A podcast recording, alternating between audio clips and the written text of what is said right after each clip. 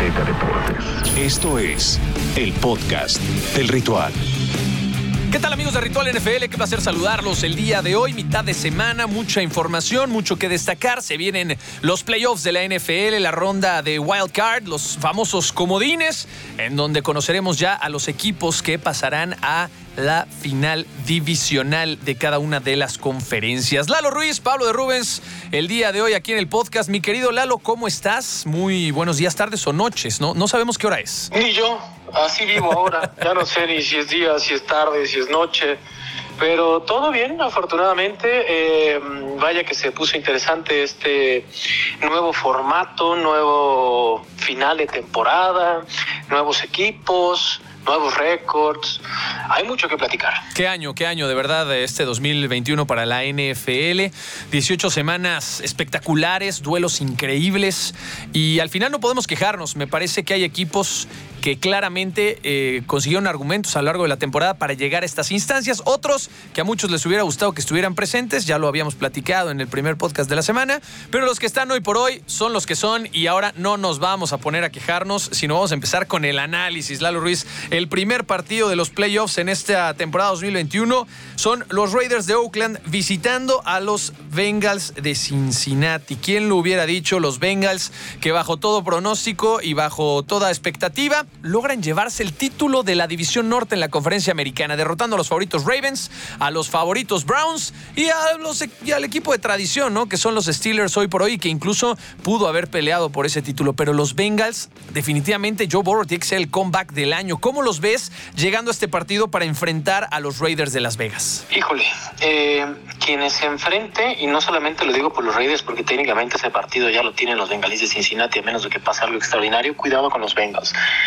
Eh, probablemente sí sea el regreso del año de Joe Burrow y sobre todo lo que sí ya va a ser una cosa que pasa en la historia va a ser la temporada 2020, 2021-2022 eh, para Cincinnati. ¿Por qué? Los Bengals el año pasado fueron el peor equipo. El peor equipo y este año ganaron el norte de la americana, se clasificaron como el cuarto mejor equipo de toda la conferencia americana. Y les digo que pasa la historia porque de las 19 últimas temporadas es la decimoséptima ocasión en que un equipo logra este hito, logra rebotar de esa inercia negativa que mucho tuvo que ver con esta lesión que tuvo Joe Burrow, también las grandes adiciones que tuvieron en el draft y sobre todo con este receptor que estaremos hablando más adelante, que tendría que ser el novato del año, honestamente. Se conocieron en la universidad, fueron un binomio muy exitoso en la universidad y ahora son un binomio muy exitoso dentro de la NFL. Y lo de Cincinnati llama la atención. Lo de los Raiders, híjole, se colaron de rebote como quieran, pero los Raiders ahí están. Entonces prácticamente el favorito es Cincinnati, pero va a estar muy interesante esta postemporada. Va a ser un buen partido, ¿no? Vimos a los Raiders. El Raiders es un equipo físico, un equipo que le gusta sufrir sus victorias, un equipo que llega hasta las últimas consecuencias. Lo vimos contra los Chargers. Son una escuadra que pelea al tú por tú y que trata de sacar los resultados, ¿no? Bien lo mencionas, el tema de los Bengals pasa mucho por el momento y la conexión que tienen Joe Burrow y Jamar Chase. Jamar Chase se quedó a 17 yardas nada más esta temporada de poder romper el récord de Randy Moss con mayor cantidad de, yardas por aire eh, en una temporada. Entonces, me parece que sí estamos hablando de grandes nombres. El tema aquí es, vamos a ver quién va a ser el valiente que puede dar ese salto de calidad, porque son equipos que han hecho muy bien su temporada regular, pero no olvidemos que playoffs es un punto y aparte, es un torneo distinto. Ahí es donde realmente los héroes se, se diferencian ¿no? de los jugadores promedio y de las grandes estrellas. Eh, Cincinnati tiene un equipo muy joven, o sea, el promedio de edad es muy bajo, tiene varios jugadores que es su primera experiencia incluso de playoffs. Hay que ver cómo se van a presentar en este partido frente a Las Vegas y un equipo de Las Vegas que ya lo comentábamos eh, durante la semana, ha sufrido mucho también esta campaña, ¿no? Bajas, lesiones, el tema eh, de Henry Rocks, el tema del head coach, el tema de muchas cosas que les han afectado y de una u otra manera lograron llegar a los playoffs. Así es que reconocimiento. Este va a ser un gran partido de fútbol americano que será a las eh, dos y media de la tarde, me parece, si no mal me equivoco. No, no, tres y media de la tarde será este partido entre Raiders y los Bengals. ¿Favorito, Lalo?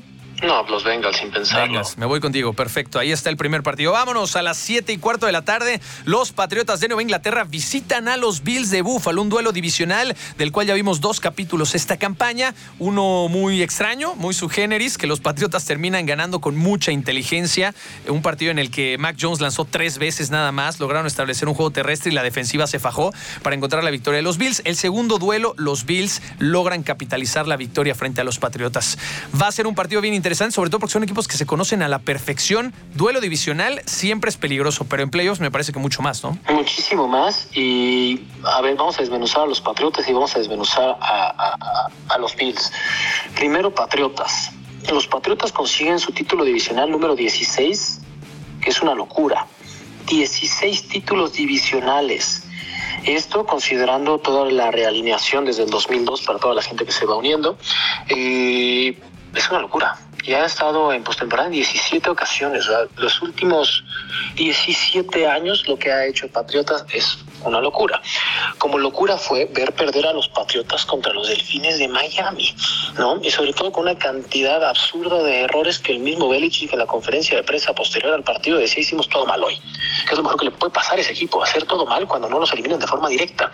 Así que veremos cómo preparan el partido contra los Bills. Si algo es un hecho es que no va a ser tan dominante el ataque terrestre como lo fue a lo largo de la temporada regular y específicamente en el duelo contra los Bills, porque ya aprendieron. Y de los Bills, híjole, se espera un equipo que arrancaba, que arrancaba como favorito a Super Bowl. Y yo lo dije y lo sostengo. Para mí, todavía era favorito a Super Bowl. Yo lo veo difícil. Me llena, me llena de muchas dudas este equipo. El talento lo tienen. Todo falta ver cómo plantean. El planteamiento del partido frente a Patriotas es fundamental. Los Bills son mejor equipo. Los Patriotas es un equipo más compacto, juegan mejor, con todas las carencias que tienen. Si la lógica prevalece, tendrían que ganar los Bills. Pero si algo me ha demostrado esa temporada es que vale un pepino la lógica. Entonces será muy, muy interesante. Sí, va a ser un partido interesante, como bien lo dices. El tema aquí es que va a ser en Búfalo. Los Patriotas van de visita. Búfalo tiene que tratar de predominar su localía y de que pese su estadio para tratar de llevarse una victoria sobre un equipo que ha dominado durante los últimos 20 años esa división, ¿no? Olvidándonos de los últimos dos años, este es el segundo año en el que los Bills consiguen el título de la división, pero al final de cuentas es un duelo y un clásico que nos ha regalado muchos episodios. Hay que ver qué es lo que ocurre, eh, mm, no sé, o sea, si bien lo dices, o sea, si vas línea por línea frente a los Bills, es un equipo de grandes estrellas, es un equipo que tiene aspiraciones de Super Bowl y así por decir unos nombres así someramente, Stephon Diggs, Cole Beasley, eh, Josh Allen, um, de los corredores ni hablo porque me parece que no es un equipo que ha podido establecer el juego terrestre, pero tienes ahí a Dawson Knox, el ala cerrada. En la defensiva tienes nombres como Ed, Oliver, ¿no? Gregory Rousseau, que ha sido la gran contratación, ¿no? El novato de primera ronda para el equipo de los Bills, que ha tenido un impacto inmediato. Matt Milano, eh, Jordan Poyer, Micah Hyde en el perímetro. es un equipo que puede hacer estragos y puede ganarle a cualquiera. Tendrían que pasarle por encima unos Patriotas que vienen de una temporada lamentable el año pasado de reestructura y hoy de una u otra manera logran colarse a los playoffs. Pero a ver, seamos sinceros, los Patriotas no tienen roster para ser campeón, ni siquiera para llegar a final de, conferencia. Es un equipo que está en reestructura y que está empezando a tener destellos otra vez de la mano de Bill Belichick. Pero si vas línea por línea, no debería de ser el favorito en este partido y los Bills deberían, en papel, llevarse el juego. Pero como bien dices, hemos visto de todo. Entonces va a ser un duelo bien interesante. Lo único que destacaría de los Pats es, uno, la defensiva, dos, toda la experiencia que puede brindarte un head coach como Bill Belichick, sobre todo en un partido de postemporada. Entonces, yo lo dejo abierto, Miquel Loris. Tú sé que tú vas con los Bills de Buffalo. Eh, sí, y te digo por qué. Más allá de que vaticiné que eran equipo de Super Bowl, lo acabas de decir hace un segundo. Lo más fuerte que tiene ahorita Patriotas no es su coreback, no es su cuerpo de receptores, la defensa. La defensa sin grandes estrellas.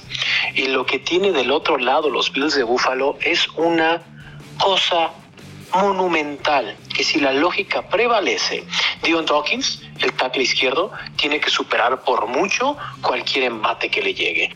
Ni hablar de John Feliciano, que es el derecho, ¿no? El centro Mitch Morse, hay días buenos, días malos, pero ojo con los guardias, los guardias son fenomenales. Darren Williams y Spencer Brown, de verdad, madre mía. Y ya hablabas tú acerca de esta ofensiva. Pero si nos vamos de la defensa de los Bills, está Lotulelei, está Ed Oliver, está Rousseau, está Hughes, Tremaine Edmonds, Milano, que ya lo habías dicho, Johnson, Tredavious White, que técnicamente esta temporada ah, se nos lesionó y se nos fue una gran parte de este poderío que tenía en los corners, pero está Levi Wallace, está Poyer, está Micah Hyde, es un equipazo los Bills, entonces por eso digo que si la lógica prevalece, los Bills tendrían que ganar.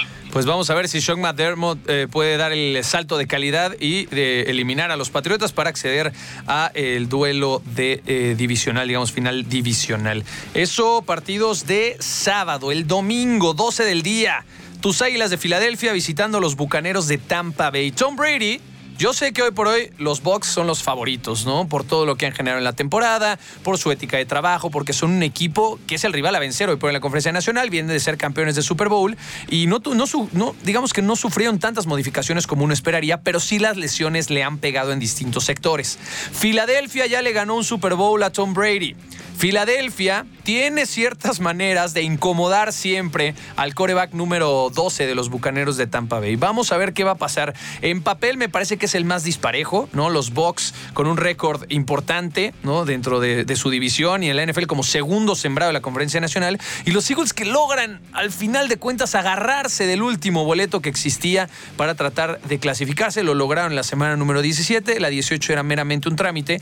Entonces, vamos a ver Tom Brady tiene toda la experiencia del mundo. Bruce Arians es un head coach más que inteligente y se enfrentan a un equipo que no tiene mucha experiencia. Lalo, a reserva de lo que tú digas eh, como fanático de, los Eagles, pero tienen un coreback de segundo año, tienen receptores eh, de primero, segundo año, tercer año, tienen una defensiva que está lejos de ser la, defensiva que en algún momento llegó eh, a instancias importantes o que dominó la conferencia americana. El gran líder del equipo es Kelsey, ¿no? El centro que lo ha sido ya desde hace muchos años, pero es de estos que quedan de aquel Super Bowl. Es una dinastía que está en reestructura y que le ha costado trabajo regresar a estos planos, regresar a los playoffs. Ahora lo hacen y lamentablemente les toca uno de los rivales más fuertes disponibles. Sí, sin duda, en la conferencia nacional y Mira, Filadelfia consigue su clasificación la semana 17, la 18 técnicamente les importaba un pepino.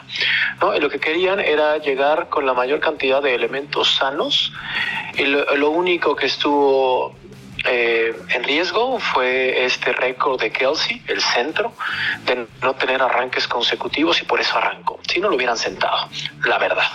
Ahora, ¿qué es lo que me preocupa realmente de los bucaneros? No me preocupa Tom Brady, no me preocupa esa ofensiva que es espectacular. No, lo que me preocupa es Damon Consu, Vita Bea, Jason Pierre Paul, Devin White, Kevin Minter, Shaquille Barrett.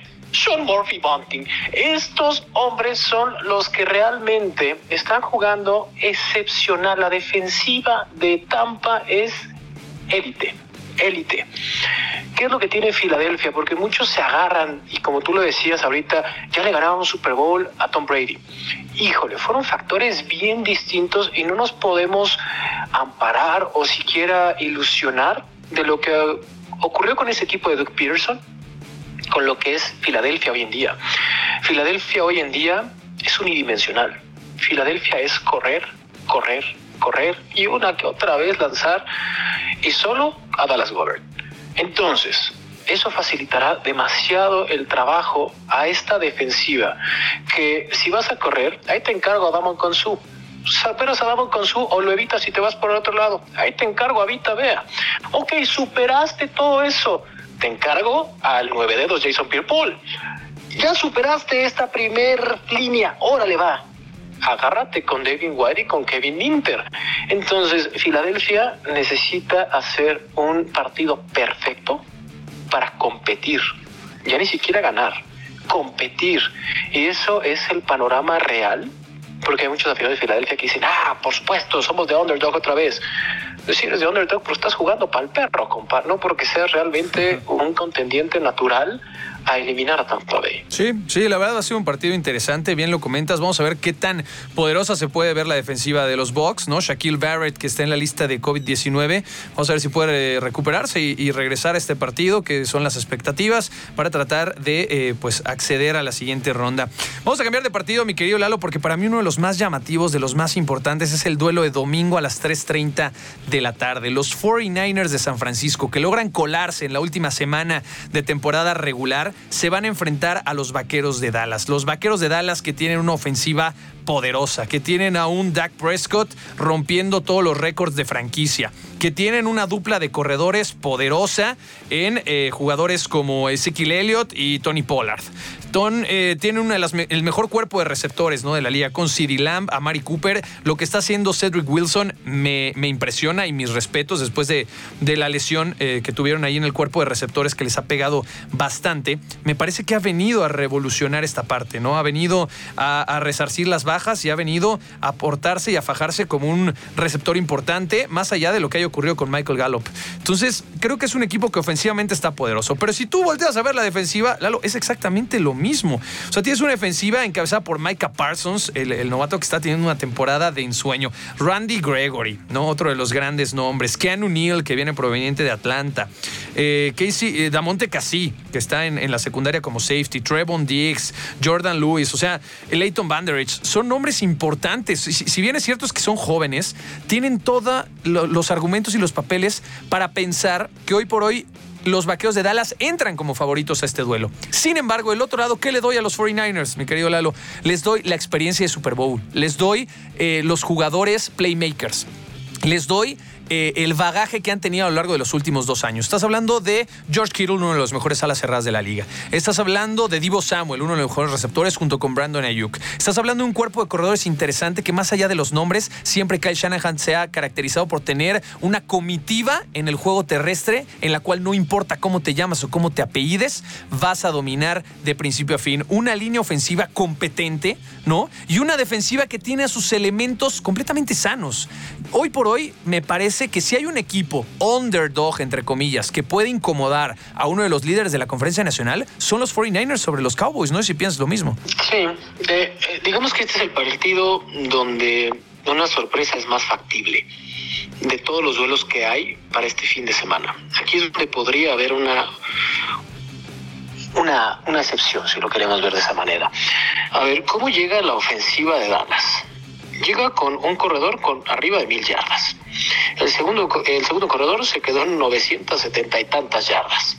Un coreback que lanza cinco pases de anotación en el último partido de la temporada, que llega embalado y que supera un récord de la organización. Y del otro lado tenemos al líder interceptor de la liga. Tenemos un linebacker que está jugando de forma excepcional, electo un Pro Bowl. Tenemos corners que están siendo factor en los partidos cada uno de los que tiene Dallas. Entonces, cuando ves la ofensiva, llama la atención, pero cuando ves la defensiva, de Marcos Lawrence ni siquiera figura, imagínate nomás. O sea, de Marcos Lawrence que fue un fuera de serie, ni siquiera. Está Randy Gregory, está Micah Parsons, ese de verdad es una locura. Ya lo decías tú de Ken O'Neill. Leighton que ven, tras buenas noches. Pero Trevon Diggs, Jaron Kersey, el strong safety. Madre mía, lo que tiene Dallas esta temporada.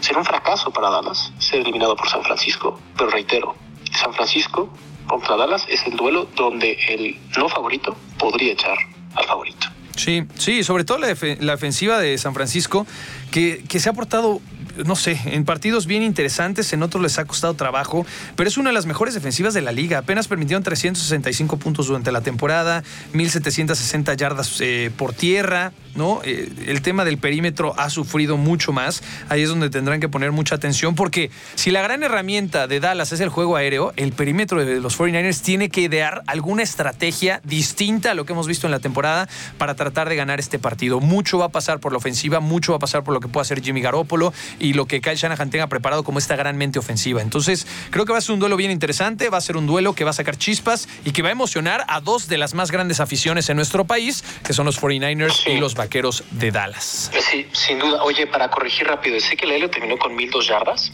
y Tony Pollard con 719. Tony Pollard que pues aprovechó la lesión de Ezequiel Elliott, la ausencia de Ezequiel Elliott. Sí, sí, hizo el caballo de batalla. Es extraordinario.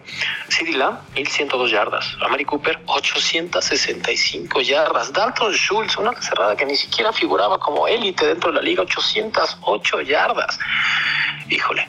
Sí. Qué cosas nos ha dado esta temporada con Dallas. Grandes nombres, grandes nombres sin lugar a dudas. Por otra parte, domingo 7:15 de la noche, Lalo Ruiz, los Steelers de Pittsburgh, que no se quieren despedir todavía de su coreback Big Ben Roethlisberger, logran un gol de campo de último minuto en tiempos extras contra los Ravens y esperan resultado de domingo por la noche entre Raiders y Chargers. Resulta que los Raiders salen victoriosos y los Steelers son el último invitado a los playoffs de este 2021. El problema es que se enfrentan a los Chiefs de Kansas City. Estos Chiefs que se han convertido prácticamente en la dinastía moderna, en el equipo a vencer en estos últimos cinco años dentro de la liga, en donde tienen el rostro de la NFL, Patrick Mahomes, con grandes eh, jugadores, eh, sobre todo a la ofensiva, ¿no? En donde la defensiva ha sufrido mucho al final de la temporada, sobre todo a, a mitad, pero que ha empezado a recuperar algunos elementos interesantes y empiezan a dominar y encontrar los resultados. Embalados, los Chiefs en playoffs son peligrosísimos y lo sabemos. ¿Qué van a hacer estos Steelers? O sea, ¿cuál podría ser el camino desde tu punto de vista, Lalo, para llevarse la victoria? Yo lo veo bien complicado porque hoy por hoy estamos viendo un Big Ben Roethlisberger que no lanza como antes, que, que, que le cuesta mucho trabajo concretar, que vimos cómo le costó, ¿no? Al final logró capitalizar la última serie ofensiva con la que gana el equipo contra los Ravens, pero aún así el juego aéreo no es la herramienta con la cual han ganado partidos.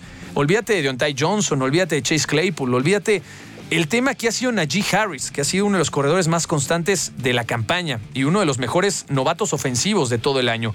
Pero si logran detener el juego terrestre, ¿qué vas a ofrecer de más? Tienen una potente defensiva, ¿eh? Tienen a TJ Watt, que me parece que es el gran líder y es el que ha hecho las jugadas importantes este año. Pero los Steelers, línea por línea, seamos sinceros, Lalo, no tiene nada que hacer contra los Chiefs de Kansas City. No, nada. Mira, ¿qué va a pasar en este partido? TJ Watt va a tener captura y media, quizás dos capturas a Patrick Mahomes. Va a ser lo más llamativo que tenga esta defensiva de los Steelers. Y ofensivamente están muy limitados, muy limitados porque lo decías tú, el brazo de Big Ben no es lo que fue en algún momento cuando podía, eh, pues todas las esperanzas de esta organización recaer sobre él. Ahorita recae algo sobre él y se rompe. Entonces, lo de Big Ben simplemente fue un partido más de gracia eh, para esta historia una muy buena historia dentro de la NFL, una historia ganadora. Y Mike Tomlin sigue acumulando una estadística extraordinaria porque al frente de los Steelers no ha tenido una sola temporada perdedora y con eso se tiene que quedar la afición de los Steelers.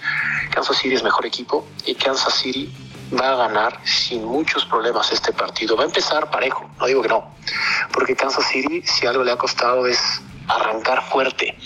Y cuando arranca fuerte, después los empatan. Pero va a ganar Kansas City. Sí, sí, yo lo veo igual. Ese es mi pronóstico. Para mí, eh, los de Kansas City se van a llevar la victoria. Eh, rápidamente, Ladito, no sé si dimos pronóstico de Cowboys 49ers, pero yo me voy a ir por rompequinielas 49ers. Ok, perfecto. Ahí está entonces. Steelers Chiefs, me quedo con los Chiefs. Creo que estamos en el mismo canal, esperando ver que tal vez la defensiva saque algo interesante, algún Cameron Hayward, algún eh, Devin Bush, no lo sé, Minka Fitzpatrick. Eh, pero más allá de eso, tendría que ser una gran sorpresa que los Steelers le pegaran a los Chiefs, que es posible, claro, se ve muy complicado. Y por último, partido de lunes por la noche. Mi querido Lalo, eh, en playoffs creo que me emociona mucho, es un gran horario que han logrado explotar en prime time, 7:15 de la noche, tiempo del centro de México. Cardinals visitando a los Rams.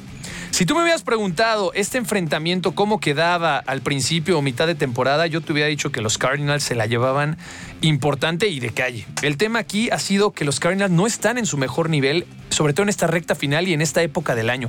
Cuando empiezas a jugar mal en diciembre, principios de enero, es un foco rojo importantísimo y lo hemos visto a lo largo de tantos años y tantos ejemplos a lo largo de la historia. Un equipo que tiene posibilidades o que piensa tratar de llegar a final de conferencia, incluso Super Bowl, tiene que tener su mejor versión en esta época del año y no es así. ¿Cómo ha sufrido Kyler Murray con las bajas, con las lesiones? ¿Cómo le ha costado no tener a su gran socio de Andre Hopkins? ¿Cómo le ha costado tratar de salir un poquito más del esquema convencional? Ha sido un año bien desgastante para este equipo, eh, de mucha presión, ¿no? Y sobre todo siendo un equipo bien explosivo. Entonces, ya llegan a una recta final de temporada cansados, los veo alicaídos. Lo decía en la semana, Murray decía: Yo estoy desesperado y no estoy satisfecho con el rendimiento del equipo. Y creo que eso es lo que tendría que ver Cliff eh, Kingsbury, eh, digamos, de cara a lo que ocurrirá ahora en, esta, en este enfrentamiento, ¿no? Vance Joseph conoce muy bien a los Rams, es un gran coordinador defensivo, tiene algunos nombres importantes, Isaiah Simmons, eh, Chandler Jones, Jordan Phillips, son playmakers realmente que pueden hacer buenas cosas. En el perímetro tienes a Buda Baker, uno de los mejores safeties, pero no están en un buen nivel competitivo. Y los Rams Lalo, son un equipo que se armó para ser campeones de Super Bowl. Es un equipo que no está especulando, que no va, ay, vamos con, eh, vamos a tratar de conseguir 10, 11 victorias en la temporada, vamos a tratar de llegar al final de conferencia. Es un equipo que está armado para llegar a Super Bowl, pase lo que pase. Las contrataciones de media temporada con Odell Beckham, con Von Miller, un equipo con grandes nombres, ¿no? Tienes a Aaron Donald, tienes un coreback que ha roto varios récords y que se ve mucho mejor que Jared Goff, tienes un Cooper Cup que domina todas las categorías de receptores, tienes un grupo interesante de corredores, una línea competente. O sea, tienes un equipo que incluso en el perímetro es de los mejores de toda la liga. Es un equipo balanceado. El problema es que de repente en los partidos de prime time no se les ha visto con el rendimiento que se les esperaría. Entonces, hoy por hoy yo veo claros favoritos a los Rams. No tienen nada que hacer ahí los Cardinals y duele porque es un equipo que ha hecho méritos para llegar aquí y que ha sido de los más explosivos toda la campaña, pero que me parece que no llega en su mejor nivel. No, mira, hablábamos hace unos minutos del duelo de Kansas City contra contra los acereros. Y ese estaba bien disparejo, bien disparejo porque era el 7 contra el 2. Este es el 5 contra el 6. Aquí en teoría está mucho más parejo. La buena noticia para Arizona es que a lo largo de la temporada han demostrado que como visitantes son mucho mejores que como locales. Y el partido va a ser en Los Ángeles. Entonces ahí podrían tener quizás un aliciente, una pues una palomita. La segunda palomita, tienen al líder receptor de la liga, que es Cooper Cup. Con Cooper Cup tienen al líder receptor con 145 recepciones. Tienen al líder en yardas recibidas, que sigue siendo Cup con 1947. Recepciones de touchdown, 16 en la temporada. El mismo Cooper Cup. Elimina Cooper Cup y ¿qué te queda con este equipo? Y del otro lado está una cosa extraordinaria llamado Odell Beckham Jr., que lo mejor que le pudo pasar fue salir de los Browns de Cleveland. Si no gana este año el Super Bowl, los Rams, es un fracaso. Es un fracaso porque empeñaron su futuro inmediato. Entonces, en teoría, debería ser el favorito los Rams. Por cómo cerraron los Rams y cómo cerró Arizona, es un volado. Es un volado y son dos grandes organizaciones que tienen algo en común quieren avanzar. ¿Cómo? Como sea. Ahorita es como sea. Porque el talento lo tienen. ¿Quién tiene menos lesiones? Rams. ¿Quién tiene mejor equipo? Rams. ¿Quién empeñó su futuro? Rams. ¿Con quién voy? Con los Rams. Me quedo contigo, Lalo. Creo que eh, cualquier otro resultado sería fatídico y si vas línea por línea, por estructura, por proyecto a largo plazo, eh, es importante ver qué es lo que va a hacer Sean McVay con este equipo de los Rams. Así es que me quedo igual que tú. Los Rams son eh, para mí el favorito a llevarse este enfrentamiento. Y bueno, rápidamente y antes de despedirnos, mi querido Lalo, repasar qué va a ocurrir. Yo veo bien difícil que algún equipo le pueda pegar a los Packers de Green Bay, primer sembrado que descansa esta semana. Ir a Lambeau Field en estas épocas del año en playoffs Creo que es lo que le faltaba a Aaron Rodgers desde hace 3, 4, 5 temporadas que están coqueteando con el partido definitivo y con la gran final de la NFL. Ahora en Lambeau Field tienen todo para tratar de ganar. Tienen eh, jugadores sanos, tienen un Aaron Rodgers hambriento después de toda la polémica que se suscitó, eh, eh, digamos, previo a que arrancara la temporada. Tienes un equipo que tiene todo para tratar de llevarse el Super Bowl. Entonces, para mí es el gran y claro favorito de la Nacional. Del otro lado, los Titans de Tennessee. Es un equipo que también ha estado coqueteando los últimos años con, con el Super Bowl. Mike Brable para mí es uno, un, gran head coach, un gran motivador, uno de los mejores de esta nueva camada, de esta nueva generación de head coaches.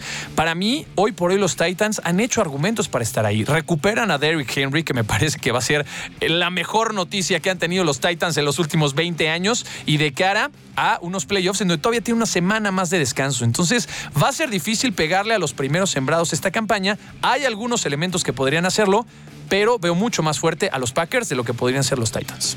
Sí, y unos Packers que saben que esta temporada es la última de Aaron Rodgers. Y por si fuera poco, después de toda esa polémica, Rodgers terminó una temporada extraordinaria, inclusive con un partido menos debido a la situación del COVID. Termina con 4.115 yardas. Y con esto empata un récord. Es el sexto coreback en la historia en tener 10 temporadas distintas con al menos 4.000 yardas.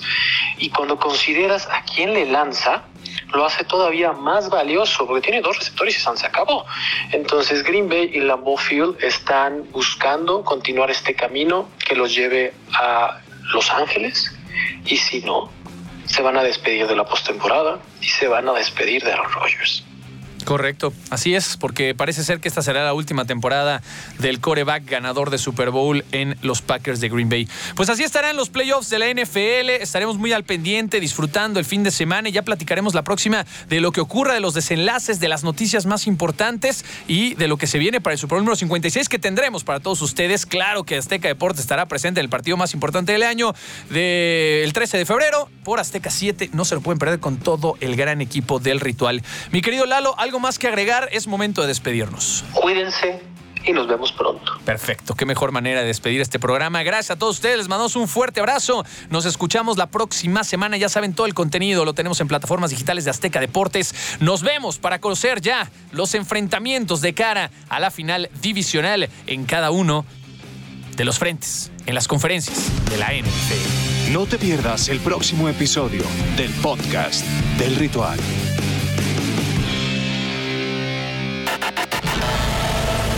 Azteca Deportes.